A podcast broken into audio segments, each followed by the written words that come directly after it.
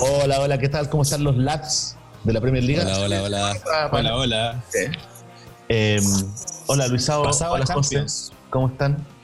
Acá, pues pasado Champions, como dice Luisado. Bueno, domingo, o sea, acá juegan las Champions. Y nada, pues, quinto capítulo. ¿Qué le voy a decir? Le agradecemos a todos los que están escuchando. Yo quería agradecerle a, a dos personas que siempre nos hacen barra. A Matías Vega, que es un amigo Luisado que, bueno, nos comparte, weón, puta, bueno, le, pone harta energía. Y al. ¿Cómo? Puta, se me olvidó el apellido del Seba, Oh, ya, el arquero de, de, de- de la agencia, José. Araneda, Seba Araneda. Araneda, sí, weón, ¿cómo se me fue? Te pido perdón, Seba Araneda. Pero también, bueno, también nos apaña harto, nos comenta. Así que yo quiero contar una historia de Seba Araneda que fue al arco. Y sí es que no la voy a contar porque es muy larga.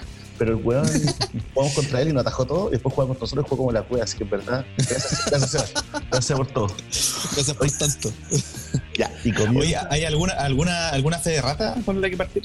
Porque recordemos que fue una, una una, sección una que dejamos de lado. yo creo, yo creo- no, no, no tengo fe de rata, pero sí quiero decir que nos han llegado llamados, fax, eh, todo tipo de mensajes que hablemos de conflicto de Maluma con Neymar y cambie ese podcast. Esto no es que la morama, no vamos a hablar de eso. O quizás vamos, a, vamos, a to- vamos a tocarlo, pero, pero no, no nos vamos a ir en contra, o sea, a, a profundidad de ese tema, aunque es sabroso. Hable- hablemos de lo que pasa dentro de la cancha. Y, en- y siguiendo, bueno, y dentro de lo que pasa dentro de la cancha, eh, hoy día, hace pocos minutos, hace poca hora, se jugó la final de la Champions. Here's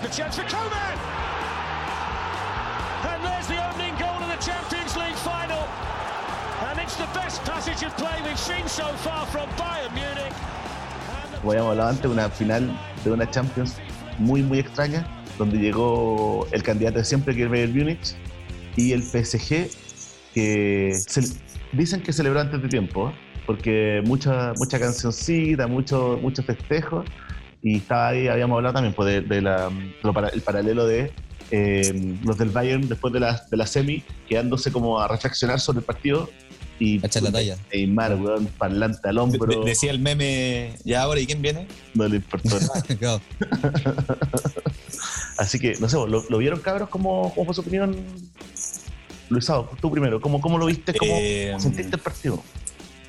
Puta, eh, obviamente creo que todos como hinchas nos quedamos ansiosos de más goles, pero eh, se notó el, el- el nivel, o sea, el, el ida y vuelta del primer tiempo fue, fue, fue de alto impacto. Es, eso que, que dos, dos- dos equipos de muy buen trato de balón eh, no pudiesen hacer más de tres pases seguidos porque se la robaba el otro equipo y hacía lo mismo, era eh, súper vertiginoso de ver. Era una buena propuesta. Y, no, pues, y el segundo tiempo, bueno, lo que se vio, eh, los equipos ya, qui- quizás también es por el desgaste, eh, bajó un poco el ritmo del, del partido, pero eh, claro, terminó al final eh, consolidando lo, lo que venía haciendo en la Copa el Bayern. Así que merecido. Claro. Felicitaciones a los chicos ahí. Y eso, pues, ojalá que estén celebrando, como debe ser. ¿Tú, José, lo viste? Eh, sí, por supuesto que lo vi. Eh, nada, pues comparto con Luisao. Me da mucha pena por, por Mbappé en particular, que tuvo la oportunidad de ser un pendejo, weón, de cuánto, 22 años, Que ya era la última copa grande que le faltaba por ganar para ya consolidarse con la carrera futbolística que cualquier futbolista hubiese soñado, consolidándola ya a los 22 años, pero no pudo ser. Me da mucha pena también por Neymar, que hizo un gran torneo, tremendo jugador, pero no, no logró gravitar en, este, en esta final, que obviamente es el partido más importante. Eh, y nada, pues, muy bien jugado el Bayern Múnich, son imparables, la cagó la máquina ultra bien aceitada que son. Eh, por más bien que, o sea, por, por más bien que haya jugado el, el PSG, que tuvo hartas ocasiones, Mbappé se comió un gol solito también. Sí, weón. Eh, hay, que, hay, hay que, hay que darle todos los méritos al Bayern. Manuel Neuer, tremendo arquero, la cagó como fue hoy día también. la final, la así final que- Una, una, una victoria completamente justa, muy bien ganado, muy bien por el Bayern es que el Bayern tiene en todos los puestos un buen buenísimo.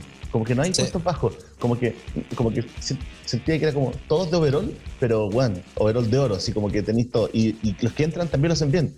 Siento que ahí un poco el PSG hubo ese problema de que la banca no era al nivel de los titulares, ¿cachai?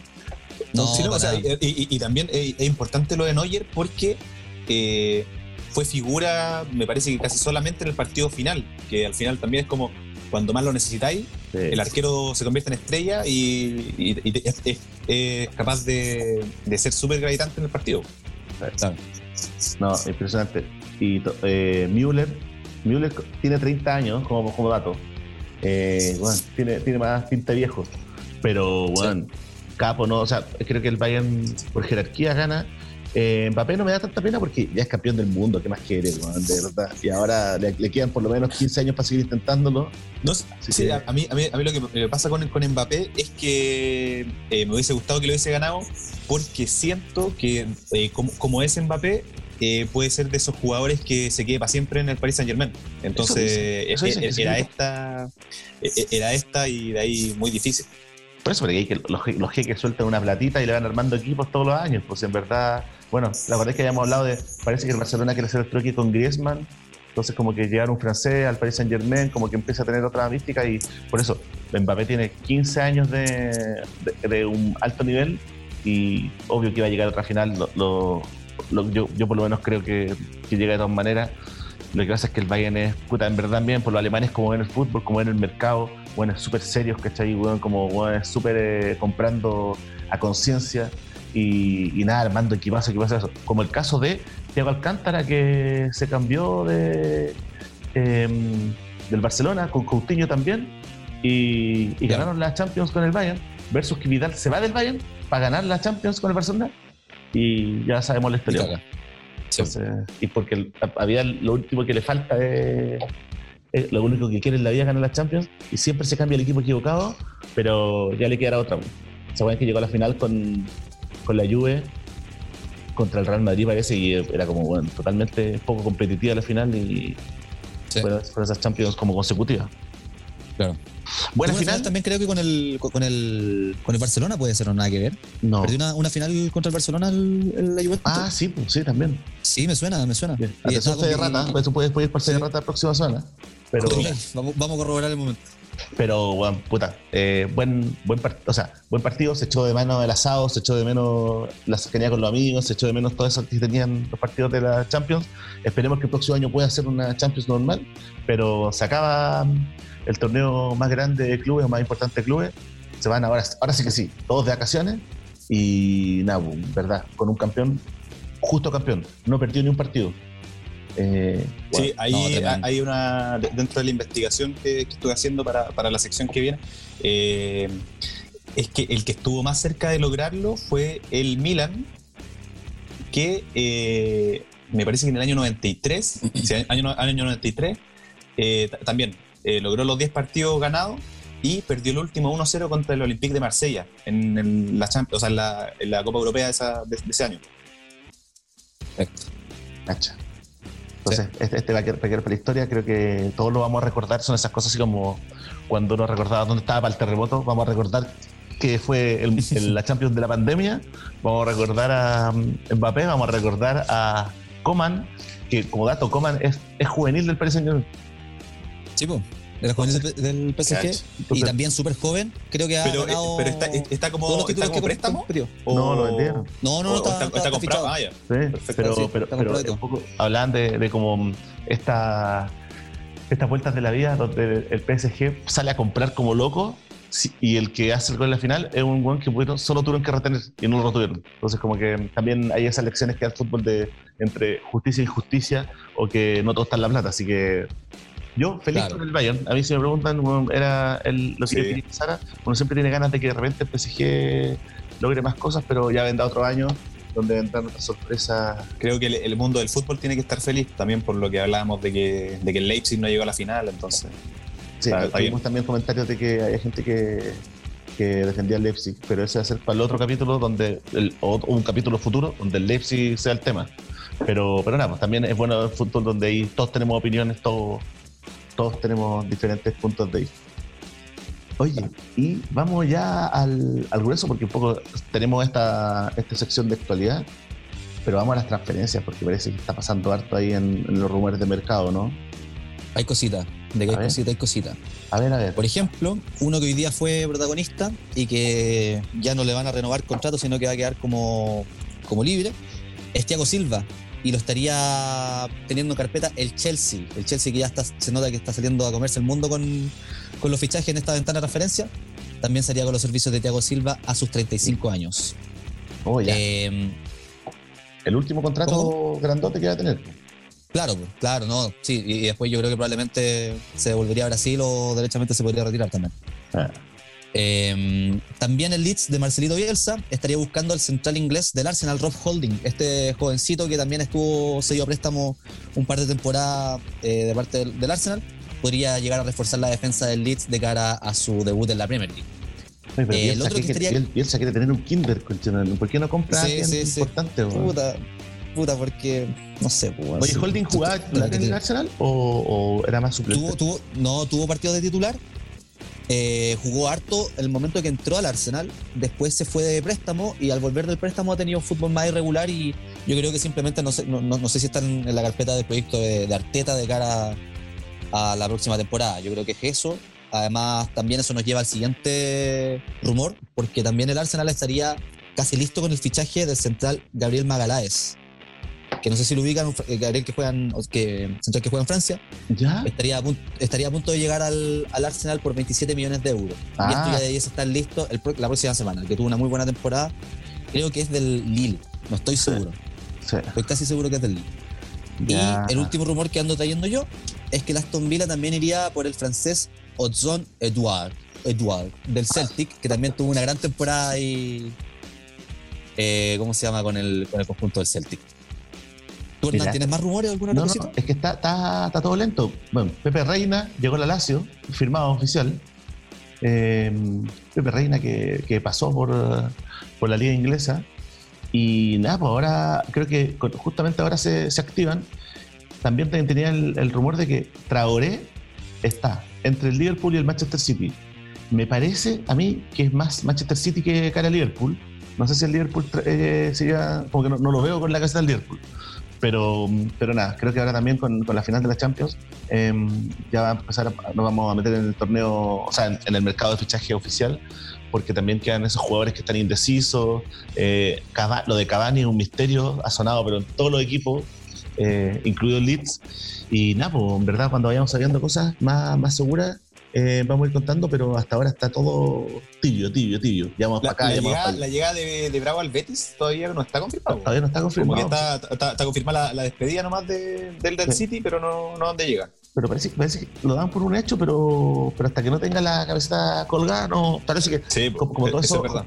como todos esos fichajes de, de- de jugadores con alta avanzada edad, el problema es cuántos años de contrato.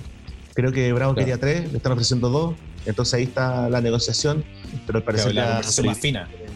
Ah, La conversación más fina de, ahí del- de los detalles. está, listo, pero, pero para un jugador profesional es súper importante. Ahora yo, Bravo, en verdad, le tengo fe en la Liga Española. eh, él, él, recuerden que fue, jugó en la, en la Real Sociedad y lo pasaba bien mal contra el Real Madrid. Me acuerdo que le hacían de 5, de 6. Y después cuando jugó en el Barcelona se enfrentaba con Cristiano Ronaldo. Cristiano Ronaldo le había hecho como un, un- un container de goles. Pero, po, tiene la experiencia de estar en un equipo chico que le llegan harto. El Sevilla parece que está armando porque Pellegrini cuando llega no llega a manos vacías. Llega pidiendo refuerzos. Así que vamos a ver qué, qué sorpresas tiene también esa, es- esa, esa liga. Un poco tocándolo, no porque es la Premier, pero, pero a Claudio Bravo no va a tener el corazón, así que lo vamos a ir siguiendo a, a donde vaya. Claro. Sí, al capitán. Oye, y vamos ya a, a la primera sección, que no es sección en sí misma, pero sí el primer tema que vamos a tocar, un poco de esto para que, que mezcla un poco del diseño, mezcla el fútbol, y son estas estas informaciones que son buenas saberlas. Para el asado con los amigos, para el suegro. Usted puede sacar esto a colación y queda como un erudito del diseño del fútbol. O, por último, el dato curioso. Luisado, ¿qué tienes que contarnos? Eh, bueno, eh, también pues como, como relleno eh, para, no, para la sección apuesta. no pero, no, por eso, es un, un relleno muy valioso. Ah, y es valioso. obviamente eh, algo que obviamente uno lo tiene como ícono en la mente, eh, que es el, el isotipo técnicamente de la, de la Champions League que terminó hoy. Eh, estuve investigando y tiene una historia eh, muy bonita, también tiene anécdotas como, como la mayoría de, la- de la- de las pegas o, o- la, la mística que empiezan a generar estos logos tan, tan reconocibles. Y eh, bueno, todo esto eh, viene de un artículo del año 2014 del diario The Independent, donde eh, entrevistan al diseñador, el cual aclamaría su, o sea, reclamaría su autoría, que es el, el diseñador inglés Phil Clements, que es fundador del estudio de diseño Design Bridge. Oye, una pregunta, para, Y- gente que dijiste ¿Mm? isotipo y hay gente que no que está viendo, o sea, que está escuchando esto y no tiene idea de diseño. Entonces, estamos hablando de la, pe- la pelotita con la estrella. ¿A eso Claro. La, la- la pelotita con las ocho estrellas, que ya vamos a hablar por qué son ocho. Eh, pero eso, pues, el, el- eh, el reconocible eh, eh, isotipo que es de la, de la pelotita con ocho estrellas, que también se convierte en logotipo cuando se le adicionan las letras y el nombre alrededor. Atención. Eso es, es lo que diferencia el logotipo de Serico. Eh, bueno, lo, lo que explica el diseñador es que iba a ser un sistema de liga que culminaría en ocho equipos que jugarían entre sí. De aquí viene, porque tiene ocho estrellas el, el, el isotipo. Dice, eh, creo que esa fue la idea original y por eso hay ocho estrellas, dice. Tuve que meter una estrella extra en un lado, ah, es algo peculiar. Eh, explica que dentro de, la, de esta licitación que se, se podría llamar para elegir el, el logo, fueron 50 los diseños que llegaron de distintos diseñadores de alrededor del mundo a las oficinas de la UEFA para ser juzgados por el directorio. Y cuenta Clements que su diseño estuvo a punto de quedar fuera. Y dijo, eh, di- dice en la entrevista que justo antes que cerrar la puerta de la reunión, dije, pega esto. Dice en inglés, stick that one up. Así de simple, dice. Cuenta que pusieron todos los diseños en la pared y finalmente eh, fue el del elegido. Bueno, dentro del artículo lo que comenta es que eh, la, vers- la versatilidad del logo es quizás la razón de su, ex- de su éxito. Eh, también, pues creo que eh, a ojos de todos, es un logo que, que, no sé, pues uno lo ve en el noticiario, lo ve en distintos soportes y funciona sin importar el fondo que se le ponga. Claro. Eh, bueno, claro, dice que se adapta bien a, a cualquier cosa, eh, es una buena marca y no necesitas palabras para, para que lo acompañen. Entonces, ya al ver en nosotros el isotipo, ya sabemos de qué estamos hablando. Sabemos que estamos hablando de la, de la Champions League. Eh, como anécdota cuenta que, que, no, que no fue invitado a, a los partidos iniciales de donde fue presentado el logo. ¿Cómo va a ser que logo? Claro, pues y dice, no me invitaron a los primeros partidos, solo fueron los peces gordos, que suele pasar. Y dice que como diseñador pasó a segundo plano, dijo que estaba un poco molesto y eh, por supuesto como que él, él no era la, la figura del, detrás del, del diseño, sino que eh, él estaba trabajando para, para, para este caso para la UEFA y que, no, y que por eso no le correspondía ir. Un obrero del diseño, un obrero del diseño. Un. Claro. claro, en cuanto a la, a la historia eh, del diseño y cómo lo vemos durante la competición, eh, bueno, el, el- el diseño eh, del logo fue hecho en 1992 eh, y tuvo y, y vio la luz el diseño en el año 93, que fue la primera Champions, que es la de la que hablamos, de la que hablé un poco antes, que es esta final entre el Milan y el Olympique de Marsella Muy bien. jugada en Múnich. Esa fue la primera vez que, que empezó a funcionar la marca. O sea, fue la primera Champions League y por lo tanto fue la primera vez que vemos funcionar a la, UEFA Champions League como marca. Eh, bueno, y hasta el, hasta el año 2000, el logo solamente, eh, si, uno se pone a buscar, eh, quiero invitar también al, a los oyentes al canal del- de YouTube de la UEFA, que tiene obviamente eh, recopilaciones de, de todas las finales de la Champions League, que hasta el año 2000 el logo solamente era un adorno fuera de la cancha. Entonces, eh, de- dentro de los compactos que estuve viendo, lo podemos ver eh, como separando eh, la- la- la- las distintas publicidades de distintas marcas que rodean la cancha.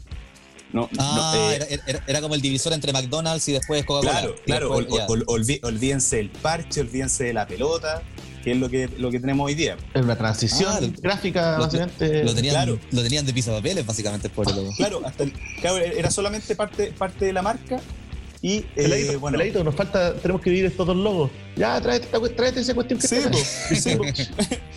No, claro, no, no era, no, era, era parte como de, como de, la, de, la- de la imaginería del- de toda la experiencia que es la Champions League. Claro. Bueno, lo, po- lo podemos ver en la, en la final del Real Madrid-Valencia, en, la- en la publicidad. Eh, final que gana el Real Madrid 3-0 con goles de Morientes, Karate Kid McManaman con su característico golpe de, golpe de Karate Kid eh, jugado en el Stade de France de Saint-Denis en París. Y bueno, desde el 2001 ya comienza eh, a consolidarse el icono como lo conocemos, que es aquí, en, en la final, o sea, en el, en el año 2001, el- cuando empieza la competencia, eh, ya entra el parche que lucen todas las camisetas en el brazo derecho y también aquí por primera vez vemos el balón característico de la, de la competencia, el balón a días que tiene la, la estrella. Que vale decir que, que tuvo una actualización eh, en las últimas versiones, ya que en las versiones anteriores las puntas de la estrella chocaban entre sí y ahora en la última versión eh, como que se, se traslapan eh, las puntas una a otra. Entonces es una pequeña variación que obviamente es parte del trabajo de diseño que tiene, la, que tiene el balón. Claro. Oye, es buena el dato porque yo, uno si uno te pregunta de cuándo las Champions, yo nací con las Champions, no, no tengo conciencia de haber visto una sin las Champions sin el logo. Y claro, cuando empecé a decir 2003, o sea, perdón, 93, 2000 y algo, es como que ha tenido mm, esa- esas mutaciones, pero que nosotros no hemos dado cuenta de nada, pues, como que en verdad son marcas tan potentes que uno piensa que están durante siempre. Sí, Sí, o sea, o sea, también ahí, ahí to- toma, toma más valor aún la- el diseño de que es uno que, y tú podéis pensar, puta, puede ser, un, puede ser un logo que lo hicieron en el año 50, pero, pero también pues, es como súper eh, atemporal. sí, po. No, Y eso y- también lo lo otro que- hace, lo hace un buen logo. Lo otro que es brigio es que, claro, puta, ho- hoy día todos nosotros como que nos dicen Champions League y no podemos disociar la competencia de este logo, ¿cachai? Que hemos estado comentando. Pero ocurre lo mismo con, con otro elemento que también yo creo que no hay Champions sin ese elemento, que cumple el mismo rol, es un poco como el efecto de un Kerke, por así decirlo, ¿cachai? De la película de Christopher Nolan, de que esa película es de Christopher Nolan y es de Hans Zimmer, porque sin la música de Hans Zimmer no logra el mismo efecto Nada, que, sí. que otra cosa. Entonces, de la misma forma, eh, la Champions League tampoco es nada o no tiene el, el mismo espíritu, ¿cachai? Sin, sin la canción, ¿cachai? Sin el himno, que es tan característico y que yo creo que cumple un rol tan icónico a, a niveles de marca y a niveles como de asociación, como el mismo logo, ¿cachai? Donde así es cosa de nosotros vemos el logo y nos imaginamos al tiro la canción, o escuchamos la canción y nos imaginamos al tiro el logo. Entonces, ahí es donde está la potencia de esta marca que se ha ido construyendo desde que se instauró la Champions League. Claro, y, y también yo- la, yo mar- sé- la marca como una, como una experiencia completa, no solamente la parte Claro. visual, sino también la parte auditiva, como con el himno y todo eso. cosa, ¿tú sabes lo que dice la letra del himno de la Champions? Puta, lo sube y lo olvidé. Pero lo Yo sé, que, yo sé que Luis lo sabe, te voy a dejar que él responda, porque él tiene ese dato, no está preparado para Es este No. sección. Eh, era- era este- esto estaba preparado para el capítulo 43, pero lo tenemos que adelantar, y es ¿qué dice el himno de la Champions? Yo sé que hay mucha gente, hay mucha gente que, que, que, que acusa al Barça de, de, de que, claro, de que tiene Ya, este pero trato con la UEFA. eso, eso, eso, ¿Sí? eso fue, eso fue una, una mala conspiración que, que Mira, era, mira. Era, era, era como, pero, pero Sí, era como era, era como absurdo porque era como como que decían que decía que el Barça iba a conseguir la Champions en la canción Sí, pero sí, sí, como la parte de la eh, el Barça, una wea así. Era lo que claro, o escuchaba. sea, o sea lo, lo- lo- lo bueno de buscando también intrusiando dentro de la historia del himno es que el himno tiene tiene parte o sea tiene tiene versos en, en alemán en inglés y en francés entonces eh, también pues, hace que sea representativo de todas las entre comillas naciones que, que disputan que Claro. disputan el- la, la competencia Perfecto. pero no, no, no voy a decir qué significa, porque habla, pone tú, cuando dice, eh, el coro dice, les grandes equipos, ahí dice los grandes, los grandes equipos Los en grandes francés, equipos, y claro. después dice, y después dice The Champions en inglés. Entonces, Por eso, Puta, yo creo también que- es bonito sí. esa parte. No, no, Agarra la nosotros, mezcolanza. nosotros, nosotros con, con los mal, con los males del habla que tenemos, weón, yo encuentro que es territorio peligrosísimo meternos, weón, a leer No, no. la letra del, No, sí, es del que- himno de la es que, estoy, estoy viendo el- la letra del himno y hay, y hay unos versos en alemán que están de, de alta Puta. dificultad. Solo para Alemania, No, solo para level. Sí, pues. Entonces ya, pues cuando vea el loguito de la Champions ahora en adelante, señor auditor, usted ya tiene algo que conversar, ya sabe dónde viene, no, no, no hagan a quedar la pelota con estrellas como empezamos, desde la ignorancia. Ahora estamos un poquito más ya instruidos sobre este icono. La- lo de la música en verdad es, es, puta, tan, tan icónica. Eh, hay memes de buenas haciendo dormir a la guagua con el, con, con el sonido. Claro. eh, y por Claro, otra la hueva que para de llorar con, con el Claro, y, y Heineken que puta se tomó la Champions, weón, y que creo que, que cambie, como que uno tiene asociado la. Es, es, es heavy esa weá, es heavy. Pero, pero- pero- y también pero eso, eso- eso Champions. también que, que, que se, la, se la toma, eh, pero en los últimos, no sé, voy a decir 10 años, porque me acuerdo cuando, cuando la veíamos, uno llegando del colegio, era Amstel, el auspiciador de la Champions. verdad. Mm, sí. Pero, sí, pero por eso, como que le han metido harta inversión y como que son, son esas marcas que hacen bien la pega y que se meten en la Champions. Seguramente puede cambiar mañana, puede ser otra marca, pero Heineken es impresionante con su toma. Pero nada, pues qué buen dato de la Champions. Es bueno saber eh, la historia de, de eso, que hay diseñador detrás y sabemos que nos escucha todo diseñador, así que le mando un saludo a todos ellos. Y también un, una ¿cómo, cómo puedo decirlo? Eh, un bu para la, para la NFP con sus logos que mandó a hacer, weón. Qué locura, con eso. Oye, sí. Oye, bu- sí, buena, buena mención. Es buena que mención, métanse sí. a verlos, no sé, no sé dónde Sí. se pueden ver, pero es, es horrible. O sea, No, en la página del FP. gente con mucha fe. eh, eh, eh, expliquemos un poco el background, po, ¿de, de qué se trataba esta conferencia Ah, claro. de logo? Sí. Luisado se la sabe, weón. Claro, el. Sí, es que yo me bajé las bases y estuve a punto de participar. Lástima que no, que no participé. Eh, pero bueno, la, la NFP, nuestra querida Asociación Nacional de Fútbol Profesional, eh, convocó a un concurso para elegir el logo de La Roja. Estamos hablando de La Roja como marca, como entidad que eh, como que representa a los hinchas. Porque eh, incluso si uno se mete a la página, hay varios que le hicieron el logo a la Federación de Fútbol. Claro. O sea, primero, para partir, Vale, ya, está, ya están expuestos como participantes eh, diseños que están fuera de base. Entonces, ya de ahí parte todo mal. Entonces, Se partió mal. claro, ya. eh, bueno, y, y eso, como todas, las, como todas las cosas que se llevan a concurso, eh, la calidad es bajísima.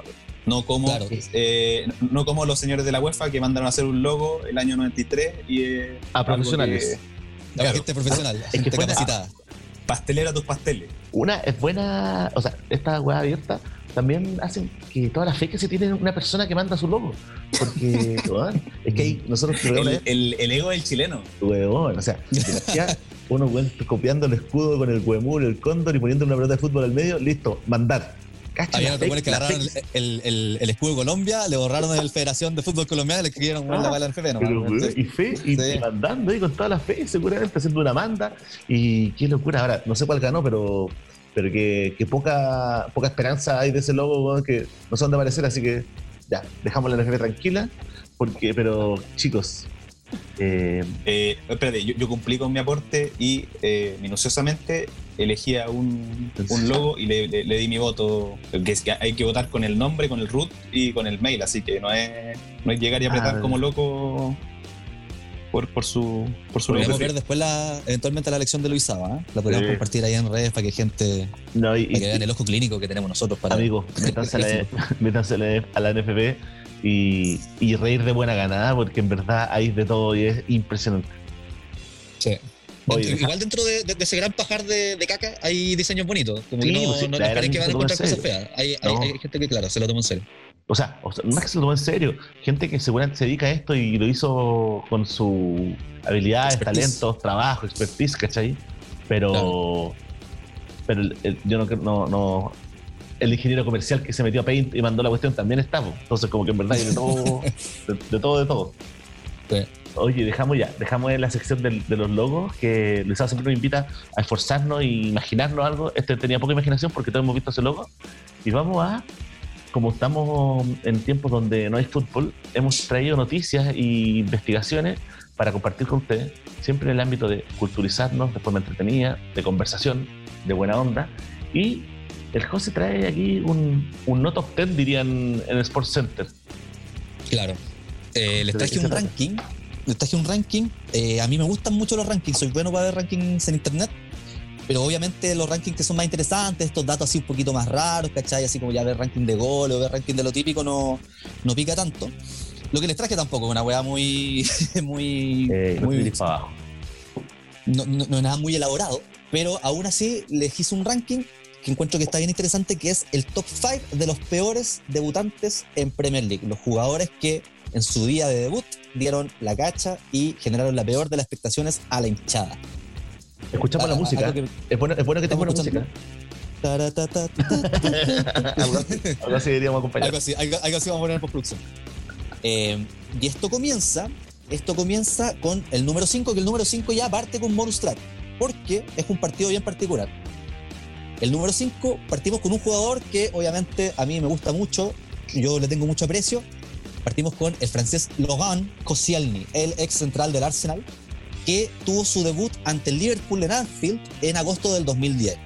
Cabe recordar que Koscielny fue fichado por Don Arsenio un 7 de julio del 2010 por la módica suma, suma de 10 millones de euros llegando del Lorient, del Lorient, el Lorient. Y bueno, si bien debutó eh, con la casaca Gunner ante el Barnet, su, debut- su debut profesional llegó ante el Liverpool en el intimidante Anfield. partido en el que lamentablemente después de una errática de, una- de un errático desempeño se fue expulsado por dos amarillas en el tiempo suplementario, una amarilla en el 90 y otra en el 94. Pero, El partido terminaría empatado a uno. No sería esto beneficioso tampoco para el Liverpool, porque, que es lo que nos lleva al, al bonus track de este mismo partido, porque dentro del mismo partido también debutó por el Liverpool Joe Cole. No sé si se acuerdan de, de un clásico. Un- Cole. un- sí, pues sí, pues. Eh, debutó ese partido también por el, por el, perdón, por el, por el Liverpool ante el Arsenal. El problema es que Joe Cole también tendría un debut para el olvido, porque su debut duraría solamente 45 minutos después de que, justo antes del entretiempo, fuese expulsado con roja directa por una falta. Ahí vienen a quién? Logan Koscielny. Así que. Joe Cole chuleteó a Koscielny, se fue expulsado y después Koscielny se fue expulsado también en el suplementario, eh, siendo los dos unos debuts para el olvido. Tengo Eso es tan alcance solo el de número tu 5. pronunciación, José, porque de verdad está muy orgulloso. Acaba de llamar eh, Macron, dijo que me pronunciáis la raza. Logan. Está buenísimo, Y, porque a, a Koscielny, yo he escuchado gente que le dice Kochelny, Chokelny, y en verdad está bien. Entonces, es otro aporte a la cultura de que hacemos. La estamos, estamos tratando de. Sí, sí. yo- estamos aspirando a ser un- una especie como de, de Solabarrieta, weón, pero mejor. Un, un Solabarrieta más digno. No, Solabarrieta el, el piso. Solabarrieta del piso, claro. Ese es nuestro desde. Ya, el número 4 es un futbolista que también tiene otra anécdota bien simpática y bien escandalosa que generó harto revuelo en la, en la liga inglesa. Y también fue un debut ante el Arsenal en enero del 2011. Estamos hablando de Wayne Bridge. Wayne Bridge, este jugador inglés, que fue parte del escándalo, por si no lo, si no lo recuerdan, De- fue la contraparte del escándalo con John Terry Don y la mujer de Terry, John Terry. oh. Perdón, la mujer de Wayne No, Bridge. la que se mujer le de levantó John Bridge, Terry. Eso, eso, Lío- se la levantó John lío de Terry. faldas. Claro, claro, ¿no? Y eso terminó con escándalo, le costó la capitanía de Inglaterra a John Terry. Todos sabemos bien cómo terminó eso. Pero fue precisamente que el 2009 eh, Wayne Bridge ficharía por el Manchester City y después de dos años sería enviado a préstamo al West Ham un 12 de enero del 2011, debutando contra el Arsenal, como les dije. Wayne Bridge sería el responsable del 3 a 0 que le propinó el Arsenal en ese partido. ¿Por qué? Porque tuvo dos problemas, eh, fue responsable de los tres goles, dos por mala marca y el tercero por cometer una falta que derivó en un tiro libre de Robin Van Persie. Eh, Mala suerte en el juego, sería- mala suerte en el amor. El, mala amigo, suerte en el amor, mala suerte en el... Exactamente. el amigo Bridge, que sería como un José Puentes. También ayudando ahí. eh.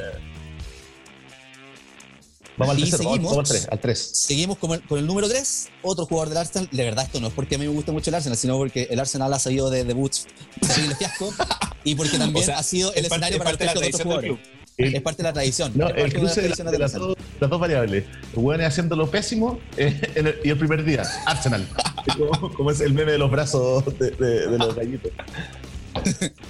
Bueno, el tercer puesto es para Yerviño. No sé si recuerdan a Yerviño. acuerdo, este- pelo, buen pelo, buen pelo. No, buen pelo que le cubría esta, esta frente, pero que no tenía final en su Yo cabeza. la, la frente, en verdad, pero. pero Sí, sí, sí. Acá, acá no delicado. somos quienes para jugar. Estamos, estamos Está en todos el yendo Parma, a- está en Parma, me, me salió en el FIFA. Ahora está en el Parma, está en el Parma. Pasó de la Roma, después al Parma, tuvo harto, harto camino después del Arsenal. Bueno, una carrera en, en- en- una, una carrera en, en pleno descenso.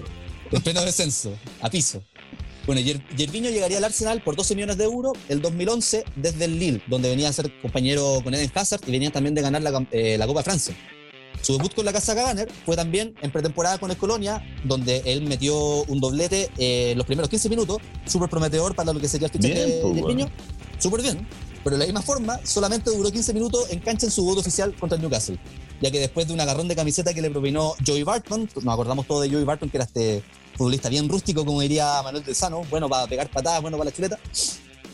El- después de un agarrón de, de camiseta, Yerviño le pega una cachetada a Joey Barton y se va expulsado. Pero yo en este, en, en- ese partido en particular yo estoy completamente con Yerviño porque puta que me caía mal Joey Barton. Bien pegada esa cachetada, a mí me caía muy mal ese weón porque era muy bueno, muy bueno para la falta, pero así fue el debut de Yerviño. Se fue expulsado a los 15 minutitos. El número 2, no, no- ahora ya bajamos un poquito más al pasado, al 82. Este va a ser el debut de Glenn Keely, un futbolista inglés que jugaría la mayoría de su carrera en el Blackburn, pero fue cedido en el 82 al Everton. Su debut fue un partido que él ni siquiera quería jugar porque él no se sentía en las condiciones físicas para hacerlo. Aún así, el director técnico de la época le dijo que tenía que ser titular. Era otro, era otro, era otro mundo, güey. Tenía que jugar, otro tenía que mundo. jugar, no no. y ante el Liverpool de Sir Kenny Dalglish. Entonces, este amigo Glenn Keely jugó y al minuto 32 fue expulsado también por una falta precisamente contra el mismísimo Sir Kenny Dalglish y terminó condenando a su equipo a una caída estrepitosa de 5 goles a 0 por su temprana expulsión. El partido iba a 0 hasta la expulsión, después fueron 5 goles. Eh, los hinchas del Everton lo recuerdan como el peor fichaje en vestir la camiseta del Everton y él también dice que, que ese partido no tuvo nunca razón de ser. Y, el Él no Everton, lo que quería ya- jugar de- el Everton que tiene malos fichajes es el peor de todos los peores. Entonces, como fue, elegido, fue elegido el peor de todo. Fue elegido el peor de todo. Y lo que nos lleva a nuestro primer puesto, que esta historia es súper buena, yo creo que hasta daría para una sección aparte, pero, pero la vamos a conversar ahora, que es el fenómeno de Ali Díaz. No sé si a ustedes les suena ese futbolista. Esto fue No. un debut contra el Leeds en el año 96. Ali Díaz, más conocido como el futbolista, futbolista senegalés que engañó a toda la Premier League. La ¿Por qué? Porque este tipo fichó por el Southampton por un contrato de un mes y le va a durar solamente dos semanas el- su paso por, por- por lo- por el Southampton.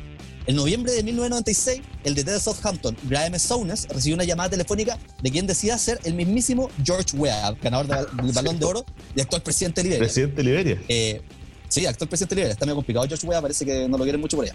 No lo hizo bien. Eh, un no lo ha hecho bien. Lo puede. Puta la- bueno, risa. le habría dicho Saunas que su sobrino Ali Díaz, que era el futbolista en cuestión, jugó por el Paris Saint Germain y jugó profesionalmente 13 veces por Senegal. La llamada fue tan convincente y tan real que aún así Saunas decidió fichar al senegalés. A todo esto, quien había llamado y se hizo pasar por George Weah fue un compañero de universidad de Ali Díaz, fue un Juan cualquiera en verdad. Entonces entró como sustitu- sustituto contra el Leeds eh, en un minuto 32 por una lesión que tuvo el jugador Matthew Letizier para después ser sustituido de nuevo en el minuto 35 a Lidia. El Leeds ganó el partido y Tizier dijo que ver a Lidia jugar a la pelota era como ver a Bambi correr sobre hielo. Nunca había visto un weón que simplemente no sabía lo que estaba haciendo dentro de una cancha.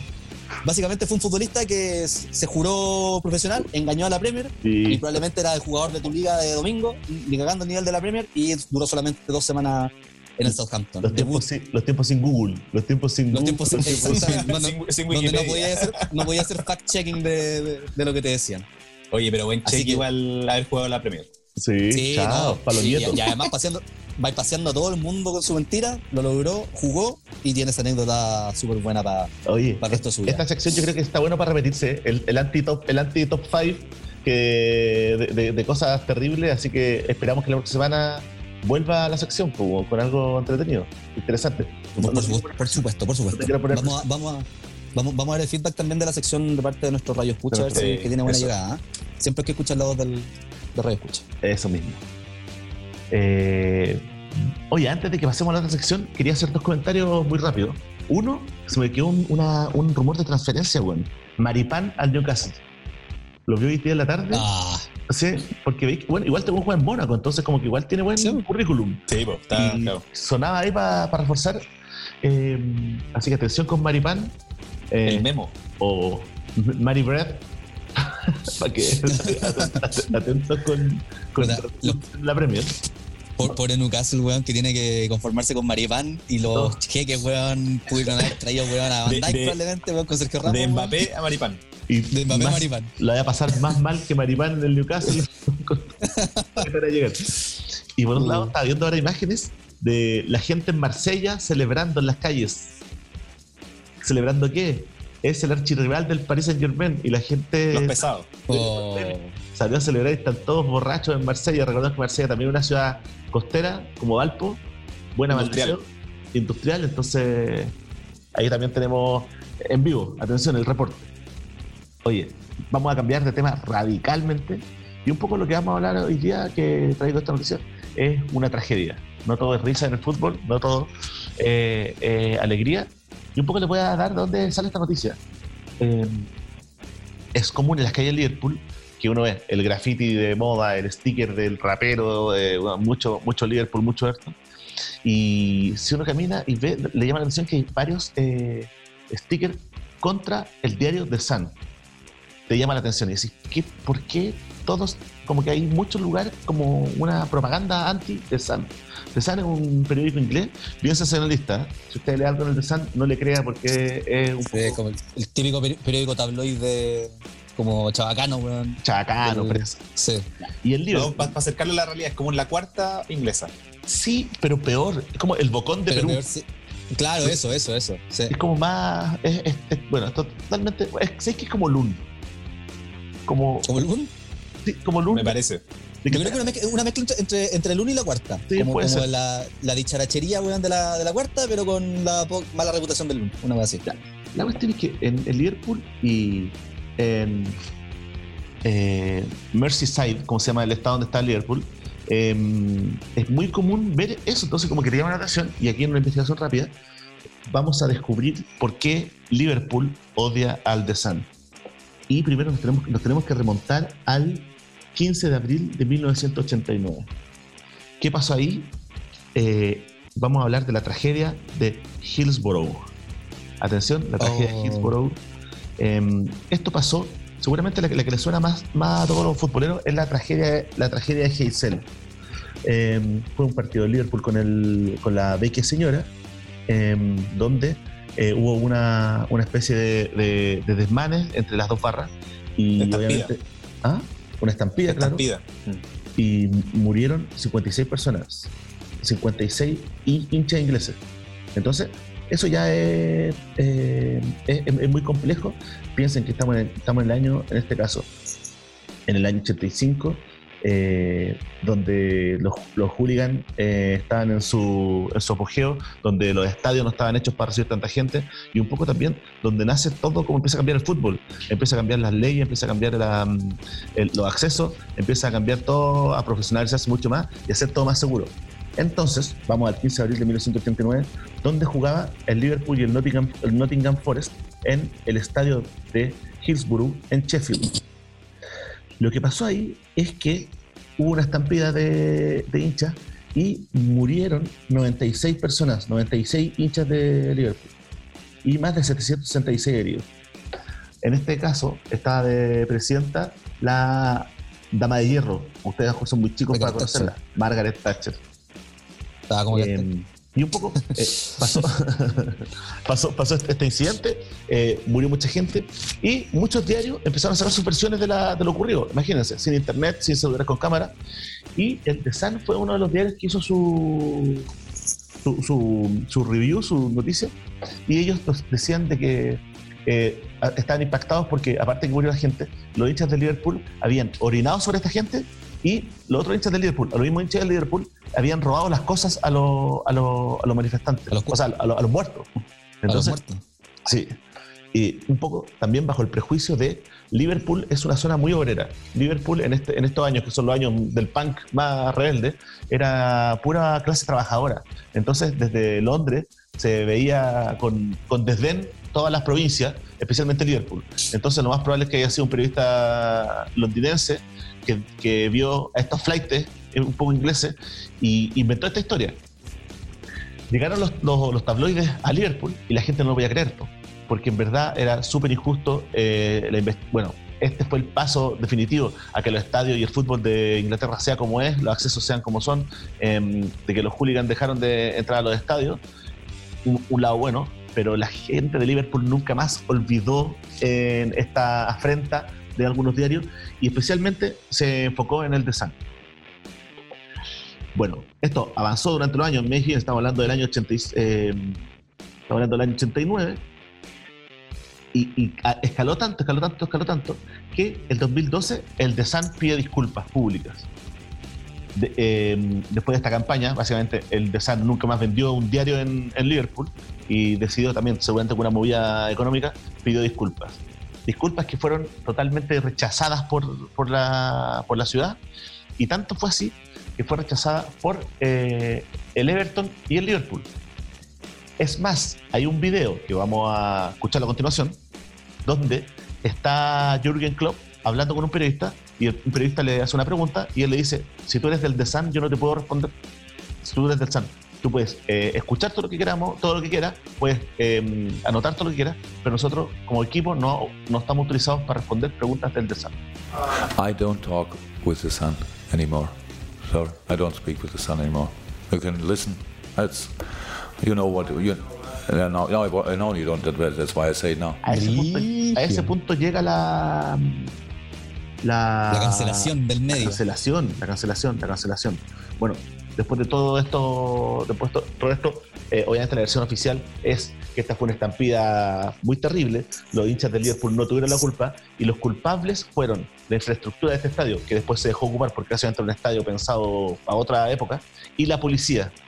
Y un poco desde la mano, el brazo de hierro de Margaret Thatcher había mandado a algunos medios a que, eh, les puede parecer conocida la historia, que protegiera a las fuerzas policíacas con echando la culpa a todos los hinchas. Cosa que las investigaciones posteriores lo, dieron eh, totalmente vuelta, así que la gente de Liverpool solamente eran personas que iban al estadio a ver un partido y quedaron atrapadas un poco por la negligencia de los, de los policías. Este caso... Bueno, igual el, 96 que tiene el Liverpool también en toda su indumentaria, pues si lo, lo, llevan. Eso también quería comentar que, es un, número que se repite muchas veces en, homenaje o en, camiseta, siempre viene un, recuerdo a, a, los hinchas fallecidos. Claro, o sea. Si, o sea, si usted, va, si usted va a Liverpool, va a encontrar eh, mucho, mucha conmemoración en el, en el estadio de Liverpool, en, en, Anfield. Anfield. Afuera hay, hay, como, eh, como galvanos conmemorativos en las paredes. Es un, algo que cambió la ciudad para siempre. Y si usted va a comprar un diario, va a, a estar todos los diarios ingleses, el The Guardian y otros, y va a haber el espacio vacío donde va a haber un, una, una reseña que te va a decir que no compre el, bueno, en este, este, lugar no se vende el Sun. Y un poco un link para que al final esta, esta campaña se llama eh, Total Eclipse of the Sun. Que básicamente es el eclipse que le hace. Esto llegó tanto que incluso em, en los últimos años tú podías encontrar solamente en, en, los Tesco y en los Sainsbury, que son los dos supermercados más importantes de, de Reino Unido. Ahí sí los podías encontrar pero después de que el 2012 el Liverpool y el Everton eh, no aceptaran estas disculpas, también lo sacaron. Entonces usted a Liverpool no va a poder comprar un Desan nunca en ningún lado. El dato anexo de esta, tragedia es que si usted vio y hizo caso a este, a este podcast y vio el documental de, de Steven Gerrard en Amazon Prime, la razón por qué Steven Gerrard eh, es tan de Liverpool es porque un primo de él murió en esta tragedia. Y él hace mm. alusión a que eso fue lo que le despertó la pasión por el Liverpool y un poco todo lo que logró eh, es para reivindicar ese primo que tenía él, que era fanático del Liverpool y murió en esta tragedia. Oh, esta historia es buena. Una vez también, como siempre, tratamos de nosotros cruzar la cultura con lo con, el fútbol. En este caso, cómo, cómo se mete en, la, en el ADN de una ciudad, una ciudad en pie de guerra, con un medio con un medio, como decíamos, que un medio que no, juega a la verdad, sino que juega al, vender, y una ciudad alineada. Ahora Liverpool no es lo, que era en esos años, como, como le decía, en Liverpool en ese tiempo era una, ciudad muy pobre, en momentos que, que, Londres eh, emergía, esto era el patio de atrás de Estados Unidos, de, Inglaterra, y, y Napo, su venganza ahora que Liverpool es una ciudad pujante, una ciudad que se reinventó, eh, con dos equipos súper grandes, donde el de Sun no puede entrar y no puede vender ni un diario. Esa es la historia que tenemos de hoy. hay harto que contar, hay harto que investigar. Usted meta, meta, internet porque hay hartas opiniones. Eh, vamos a poner eh, esa declaración de Jürgen Klopp cuando le dice al periodista que, no puede, que, no lo va a tomar. Eh, y es nada, todo, todo Merseyside en pie de guerra contra la mentira y contra los poderes más siniestros. pues porque al final, como les decía, se descubrió que esto no, era totalmente un, una. Un tongo. un tongo, una un de humo para proteger a la policía y la policía inglesa, una vez más, o la policía mundial, una vez más, queda presa de sus propias conductas. Lo bueno, entre comillas, es que después de esas tantas tragedias se tomaron todas las medidas, se alejó la violencia del fútbol inglés y los estadios y un poco la cultura futbolera es la que vemos ahora en que disfrutamos tanto la gente. No sé si, los ingresos. no, sé si, no sé si sabéis bien el, detalle, pero, pero ¿cuál fue la responsabilidad que tuvo la policía? ¿En, ¿En qué la cagaron? No, la policía es porque básicamente estaban en un contexto súper de violencia, entonces era un poco lo que pasa acá. Si es, bueno, los hooligans hay que aplastarlos. Eh, y en vez, de, en vez de dejarlos salir, les cerraron las puertas. Entonces los buenos, cuando pasó esta... Eh, piensa que ellos, ellos, como que tienen la perspectiva de, hay desmanes, listo, que no salgan porque que se maten entre ellos, en bueno pero lo que estaba pasando no eran desmanes, era una estampida, ¿cachai? Entonces, eso fue, fue el problema. No es, que, no es que los policías lo hayan encerrado, pero no hicieron nada por salvarlo, ¿cachai? Porque también, pensemos en el año que es, ¿cachai? No, ahora hay protocolos de salida, supongo que, bueno, hay mil formas de, de evacuar un estadio en ese tiempo y al final como también se hace la grandes reforma a todas las cosas, pues las grandes tragedias van... Van de la mano con la, con la norma que lo soluciona. Claro, con la norma. Y un poco ese Sí. era la- Pero, pero lo, lo más grave, eh, en realidad, era las versiones de los policías. Que, que, que fue lo, lo- lo que más le dolió al- a, la, a la gente de Liverpool. Que eran La ciudadanía. donde ellos decían que la gente, les- que los mismos hinchas de Liverpool le robaban a los muertos de Liverpool y que los orinaban encima. Puta, totalmente descabezada la, Sí. la perspectiva. Entonces, nada, entonces No, cuando usted vaya a Liverpool y vea em, eh, lo- el logo de Sun tachado por todos lados y un poco con esta con este eslogan de Eclipse Total de Sol, es básicamente eso, un- una ciudad entera que odia con mucha razón desde mi punto de vista a un medio y, y un medio que puede vender en todo en toda Inglaterra menos en una ahí. ciudad alineada contra ellos. Esa es la historia que traíamos de hoy. Eh, espero que le haya gustado, que, que nos aporte también, también para el comentario del asado y que también sea esto, esto que, que como que uno empieza a entender por qué estamos hasta acá. Y básicamente tragedias fueron las que formaron un poco el orden del fútbol inglés. Llegamos a la, a la sección más esperada porque escuchamos la música ya de fondo de la música. y los fanáticos del FIFA que ya deben estar chatos de jugar el FIFA 20 porque bueno, ya da paja jugar. Eh, porque ya los jugadores están baratos, todos los buenos tienen sí. Ya, Yo, eh, yo, yo, yo en lo personal llevo como tres semanas sin jugar al Ultimate Team, viéndolo desde afuera, a ver qué es lo que se integra al juego, cómo se está actualizando.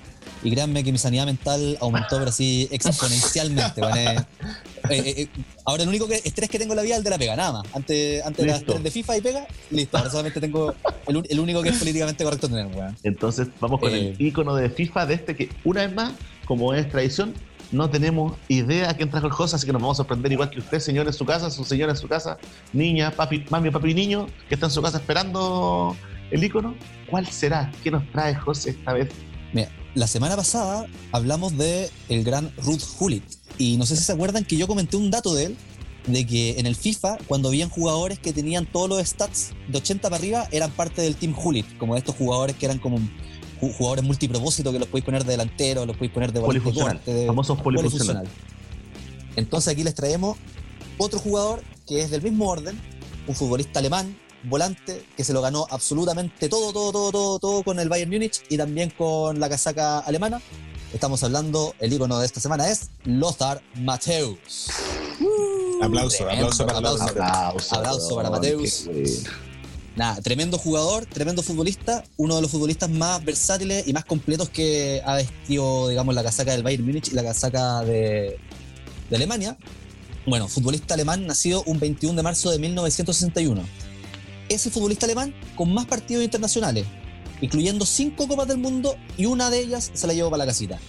Eh, dicho eso, él ha participado en 150 encuentros con Alemania, ganó la Bundesliga siete veces con el Bayern Múnich, pese a que su carrera partió con el Borussia Mönchengladbach. Eh, siete veces con el Bayern Múnich ganó la, serie- eh, la Bundesliga. Después se fue al Inter de Milán, donde ganó la Serie A y también ganó la Supercopa Italiana con el Inter. Eh, ganó la Eurocopa de 1980, ganó la Copa Mundial de 1990 y el mismo año se llevó el Balón de Oro. El único torneo eh, continental mayor que le ha sido esquivo y que le fue esquivo durante toda su carrera fue la que culminó precisamente hoy día, la Champions League. Nunca se la pudo ganar, tuvo Oh. sus finales, pero nunca concretó esa conquista. Oye, José, ese Eh, jugador, no, los que somos más viejos, mi recuerdo de él es justamente Italia 90. Yo era muy chico, pero ten- tenía lámina de Lothar Mateus. Lothar Mateus en un equipo donde estaba Jürgen Klinsmann, donde estaba Sí. Rudi Feller, que ahora eh, es como el director deportivo del, del Bayern Leverkusen. Pero nada, era. Yo lo tengo recuerdo como jugando de libero. No sé, no sé en qué estará jugando, pero también pensé que hacía eh, eh, de contención. Partido de Pero- contención de libero y también en, en una parte muy pequeña de su carrera le tocó jugar central. Pero los que, los que Eh, nos vimos, los que nos vimos jugar a Beckenbauer, esto era lo más cercano a Beckenbauer que uno podía ver. Era un weón, pero que pesaba la camiseta, era, era pelo negro, que cuando como que uno, uno se imaginaba que todos los alemanes eran rubios, pero era Sí. un weón, un- es- era esos jugadores que con sola presencia marcaba, es como que esos jugadores que aunque esté lesionado, marcan una presencia en la cancha, se echan el equipo al hombro, era un equipazo los- lo- los, capi- los capitanes que también tienen que marcar, digamos, esa presencia en la cancha, ¿cachai? Capitanes del orden como Steven Gerrard, como de de Lothar Mateus son esos que siempre te van a liderar el equipo a la gloria y sobre todo siendo un jugador tan competente como era él, ¿cachai? Sí. Tan versátil y tan íntegro. Eh, como les dije, partió su carrera eh, en el Borussia Mönchengladbach, donde tuvo 200 apariciones, 5 años de, de fútbol ahí y 49 goles. Después estuvo en dos, en dos tandas en el Bayern Múnich. Primero se fue por 4 años, donde tuvo 152 partidos, 69 goles.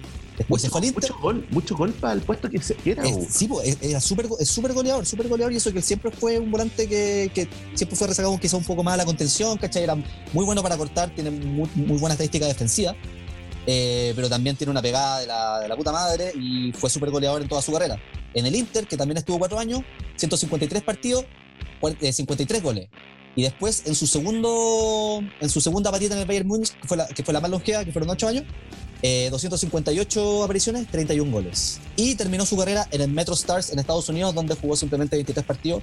No tuvo ninguna anotación, pero ella fue el No, ocaso de la carrera de este Estaba- tremendo ahí futbolista. estaba a puro. está- Por la platita. está- Se fue a hacer la, jubilación.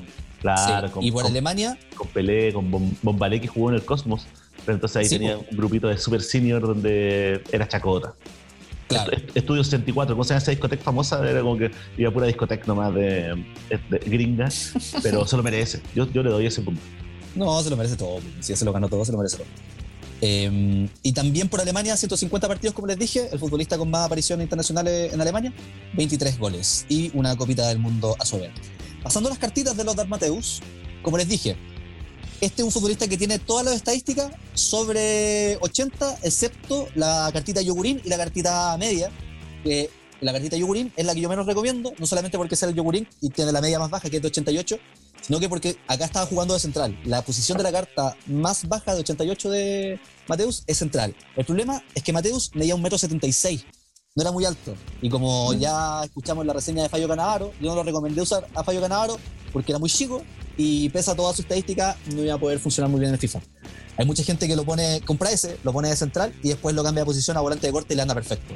Cabe mencionar de que tiene un pie débil de 4 estrellas y, ¿cómo se llama? Y, gambetas de 3 estrellas, que son perfectas para la posición que detenta. No necesitáis un volante corte que se pase a todo el mundo como Neymar, sino que necesitáis uno que haga la pega, que distribuye corte. Entonces, por lo mismo, yo creo que la carta más recomendablemente de Lothar Mateus siempre va a ser la versión Prime, pero en estos momentos más accesible es la versión de 93. Que, como yo les dije, es parte del Hurricane, tiene todos los stats arriba de 80, corre 89, tiro 89, pase 90, dribbling de 82, defensa 90 y físico 85. O sea que es un jugador súper balanceado.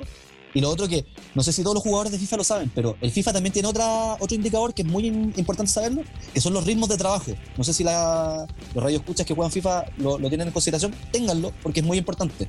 Los ritmos de trabajo determinan si un jugador cuál va a ser el rol o cuál va a ser la gana que le va a poner a las, a las acciones ofensivas o defensivas. Entonces, Lothar Mateus es un jugador que tiene, eh, ¿cómo se llama? Ritmo de trabajo alto en ataque y alto en defensa. Entonces son de esos jugadores que, te- que son muy de, de arco a arco, que te recorren toda la cancha y que no se cansan nunca. Tiene muy alta estamina este jugador, así que es un jugador para partir desde el minuto uno. Eh, no se te va a cansar nunca y el minuto que se te canse, ahí ya lo podéis cambiar, pero básicamente te va a durar probablemente súper bien hasta el minuto 80 sin mayor problema. A un, mí, un siete pulmones. usé de pulmones, no completamente. Es como se dice en inglés, un box to box midfielder. Eh, así que yo lo recomiendo absolutamente. Puede jugar de volante de corte o de volante no muy arriba, sino que volante mixto. O lo dejan como, como ¿cómo se llama? Como CDM, como volante de corte, o como CM normal. Y ahí tienen un medio campo que va a estar súper bien armadito porque él va a ser el motorcito y relojito de su club. Yo Oye, lo recomiendo completamente. Te tengo que decir que esta recomendación es bien del primer quintil, weón, porque el más barato cuesta 254 lucas ya en este momento el juego, que el que acabé de Sí. decir que, que es como un penca, y el que estáis recomendando, no, el más alto cuesta 1.580.000 y el que Ese es de recomendando 94. cuesta, sí, el 94 cuesta un millón, un millón, chucha, espera, un millón 580 y el que estáis recomendando cuesta 692 luquitas. Pero no es tan terrible, ¿ah? No es tan terrible. Yo, yo, yo tengo jugadores de, de esos valores y tampoco soy un buen que. Ahora, hombre, que. No, no, no. O sea, yo invierto, yo invertía mucho tiempo en el Ultimate Team, pero ojo, que invertirle tiempo no quiere decir que te vaya bien, porque, bueno, yo del Ultimate Team, o sea, fui Champions 30 partidos, me dar la raja en la mitad de los partidos y, claro, jugaba todas las weas, pero igual terminaba súper mal, entonces lo recompensan de las. Así que eso, para el que pueda hacerse con los servicios de Mateus, weón, muy buen fichaje. Si no puede ir por el de 93, vaya por el de 91, que es un poquito más barato. Sí, también recomiendo que de repente uno en esos momentos donde quiere desconectarse, que ponga en YouTube Lothar Mateus, que vea cómo jugaba, que uno piensa a veces que como que el del fútbol competitivo, claro, hay más data, hay más, seguramente más recursos kinesiológicos de salud o de la alimentación, pero esos partidos eran buenos, bueno, y, la, y la final con, con, Argentina, que al final la, la que gana, eh, la que deja Maradona sin copa, típica imagen de Maradona llorando Sí. como, un, como, un, como una Mm. magdalena. Eh, es, es el equipo, es, es Alemania. Una de las camisetas más hermosas que he visto. Sí, él, fue parte del, del- de la oncena icónica de esta camiseta de Alemania. Que la, Con la reeditora Adidas, pero sí. puta, no, no, no, no, no hay nada tan lindo como eso. Así que buen no, review, preciso. bueno, ocupe la carta. Si no tiene platita, mala suerte. Pero si la tiene, cómpreselo, úselo, diviértase. Ojo que a mí me lo regalaron, me lo regalaron cedido por, por cinco partidos. Así que ¿A por- préstamo, sí? todos tienen, todos tienen eso porque ya FIFA regalando y me dieron el de 94 por 5 y jugadorazo. Lo tengo ahí, lo, lo pongo cuando tengo problemas. Que básicamente es todo. que el El de, 94, el, el de 94 tiene solamente dos estadísticas en arriba de 80, todas las demás arriba de 90. Para que cachín lo. Claro, o sea, Lo versátil que es dos este estadísticas abajo de 90. Eso, dos estadísticas abajo de 90, más fácil. Dicho de otra forma. Eh, Dicho de otra forma, la vuelta. economía del lenguaje. Y ese fue el icono de esta semana. Bueno, eh, buen icono, buen, buena reseña. Este jugador también. Los que he traído son todos jugadores memorables, así que este bueno, es, está en la historia de Alemania, en la historia del fútbol, un buen jugador. Y nada, pues es bueno acordarse de estos jugadores así como homenaje. Y, nada. Ahora vamos, ya, con las últimas dos secciones de- del podcast. La estamos haciendo en- no tan corta tampoco, pero, pero más cercana. Y vamos con la recomendación del documental que esta vez la trae Luisado. Un documental que está ahí asequible y que está bueno. Yo lo vi también, pero voy a comentar después. Y nada, Luisado, ¿cuál, ¿qué documental trajiste? Bueno, eh, este es un documental. Primero, eh, yo llegué de, como de suerte navegando en Netflix, entonces creo que es como una perlita que está en Netflix porque solamente va a poder llegar si escucha este, este podcast. Eh, bueno, el documental se llama 12 de julio de 1998, dos puntos, el día perfecto o Le Jour Parfait, como dice el perfecto francés pra- practicado. En perfecto francés. Claro. Eh, bueno, el, el documental, ya se lo pueden imaginar, se refiere al- a la final del Mundial del- de 1998, disputado en Francia, y lo bonito, que creo que, que es una idea que, que quizás puede ser como recurrente, quizás no es tan innovadora, pero eh, explica muy bien lo que pasa y hace una cronología hora por hora de lo que pasa ese día. Parte, me parece que parte a las 2 de la mañana en la primera, en la primera parte donde vemos la sobreimpresión de la, de la hora y, no sé, pues parte con eh, un papá que est- estuvo en la clínica esperando a que naciera su hija ese día. Entonces, tenemos desde este personaje así, eh, pasamos por eh, el chofer del bus, que tiene una historia increíble, que es básicamente el conductor francés, chofer, le tocó llevar al, al- al equipo campeón y después llevarlo para celebrar, entonces también la anécdota de él es increíble. Y bueno, aparte de esta cronología, en paralelo, eh, vamos como conociendo distintas historias de distintos franceses que vivieron el partido a su manera. O sea, tenemos, no sé, había una pareja que está en, en- en Guyana francesa, había un, un francés que estaba trabajando en un mar de China, así por pega, que toda la odisea de cómo en China, en un barco que está que se hunde, eh, se la ingenia para ver el partido. Eh, hay una historia de un de, uno de un cabro que fue pelotero del, del, partido en la final y que, que era un, era un futbolista joven y que jugó un campeonato y el premio del campeonato era ser pelotero de la final. Entonces, eh, bueno, tiene, tiene demasiadas perspectivas. eh, también aparte, es muy rico todo el, todo el registro que tiene, porque, bueno, estamos hablando de una época 98, una época pre-HD, eh, mucho mini DB o VHS. Entonces, tenemos todo ese, ese material recopilado, tanto de los noticieros, de la gente en la calle, de la gente grabando también, eh, eh, grabándose cómo, cómo ve- ve- vivía la final y también el pre y el post. Y entonces eh, es muy rico en material, creo que una pega increíble.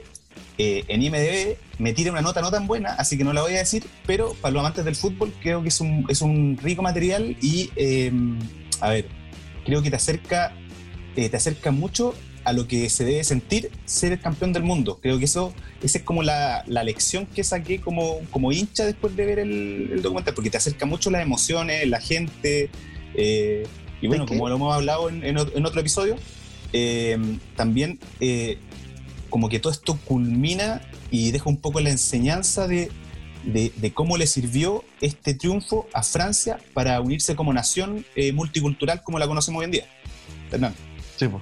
Así como Le, Le eh, tiene eso, eso es lo que quería decir, cuando, cuando hacen el, contacto con la gente de Guyana, es porque básicamente los guyaneses, ojalá que sea así, nunca sintieron franceses, y en ese momento sienten todos franceses, entonces está un poco la perspectiva de decir, bueno, veo gente en la calle, esta gente que siempre ha rene- renegado de ser francesa, por primera vez se siente francesa. Después también, en la calle, bueno, en el Champs-Élysées, em, gente abrazándose y decir, bueno, aquí había racismo, había como, bueno, tú no eres tan francés como yo, y en ese momento se rompió todo. Y un poco Sí. también como el formato que es cronológico, porque básicamente lo van contando desde la mañana hasta la tarde de ese día, eh, de ese día maravilloso para ellos, y con apoyo de la radio. Entonces como que es- me encantó eso, porque estaban así, quedan siete horas para el partido, y es, es, es- es, eh, clip de la radio real. Entonces en verdad lo estáis viendo, como decía Luisado, en, en como lo estáis viendo eh, hora a hora Súper en primera persona. pues. súper en primera persona, eh, con, con, la, con el material inédito de ese, de ese momento, eh, también. También lo recomiendo, eh, fue una buena idea de Luisado haberlo encontrado y es una hora y media, como por ahí dura, pero es una hora totalmente ganada, porque como, como les decimos siempre, pues en verdad se trata de fútbol, pero habla de muchas más cosas del fútbol. Hay un papá que tiene a su hija ese mismo día y como que, como que está, está coludido con el doctor para que no naciera esa hora, como que hay varias historias también más Sí, humanas. po, sí, po, habla, habla con el médico para que, para que nazca antes del partido para poder ir a ver el partido. Entonces como partido. que, como que como que nace como media, media hora antes y, y se arranca. Eh, no sé, ahora acordándome de otros personajes, ponte tú, hay- hablan con una modelo que yo no me acordaba de eso, de que en la, en la obertura de la, de la final salen muchas modelos y hacen el logo de Yves Saint Laurent y es un, ella es una de las modelos que obviamente eh, quizás me ajena al, al mundo futbolístico, eh, cuenta desde de esa perspectiva. Eh, a ver, ¿qué otro más? ¿Sabes La historia, la historia que a mí me gusta a mí es. eh, La, la- la del guardia. Puta, ¿sabes Es qué buena. me? No, que me gustó otra. La del weón que tenía, tenía, era marroquí, tenía la entrada y la abuelita se le Sí. enfermó, tuvo que ir a Marruecos. Y, Sí. weón, y dice que no se arrepiente porque vivir la weá en Marruecos y como sentirla allá fue la mejor weá que le ha pasado. Entonces, hasta, esa- hasta la perspectiva mala es buena. Y también le, le quiero, Sí, mandar- le quiero dar una pega a la gente porque con Luisado no pudimos descifrarlo. Que sale el nombre y entre paréntesis sale un, un número. Yo pasé por el, el nombre de edad, el minuto, pensé que le habían asignado un minuto a cada uno. No sé qué número es, Sí, qué número es, eh, si eh, nos es puede muy, decir. es- ¿Qué es muy extraño. número? Eso, eso, cuando entrevistan a las personas, sale la sobreimpresión con su nombre y abajo sale un número entre paréntesis. Que ponte tú, o sea, de repente a una persona joven le sale 87, entonces como ya está descartado que sea, no sé, el año cuando nació, como que es muy extraño ese, ese- dato. Ah, lo, lo- lo del, lo del guardia, que es bueno porque él cuenta desde que abren las puertas, desde que él se tiene que quedar ahí en un lado y también eh, termina cerrando, eh, jugando en la cancha con los demás, con los demás guardias. Entonces también una experiencia increíble. Sí. No piense que le contamos el documental, porque No. de verdad, aunque, nos- aunque se lo contemos, tienen que irlo porque está muy bien hecho, está muy, muy bien construido.